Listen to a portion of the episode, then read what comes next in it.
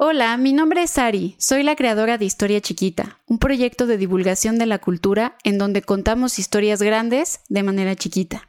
Es decir, aquí hemos contado en los últimos capítulos cómo es que Diego Rivera y Siqueiros se pelean por ser el mejor comunista. Diego Rivera es el representante más espectacular de este movimiento, es el pintor más maduro pero es un snob un turista mental que no podía prever los peligros que nos obstruyen a la terminación de nuestros trabajos. Es un hombre ciego que no entendió que el arte revolucionario debe ser funcional. Todas estas acusaciones tienen respuesta y son defendibles. También hemos hablado sobre el yerno gay de Porfirio Díaz. Nací el 25 de julio de 1866. Mi padre fue un gran hacendado con una posición privilegiada y soy gay de las sesiones espiritistas de Francisco y Madero.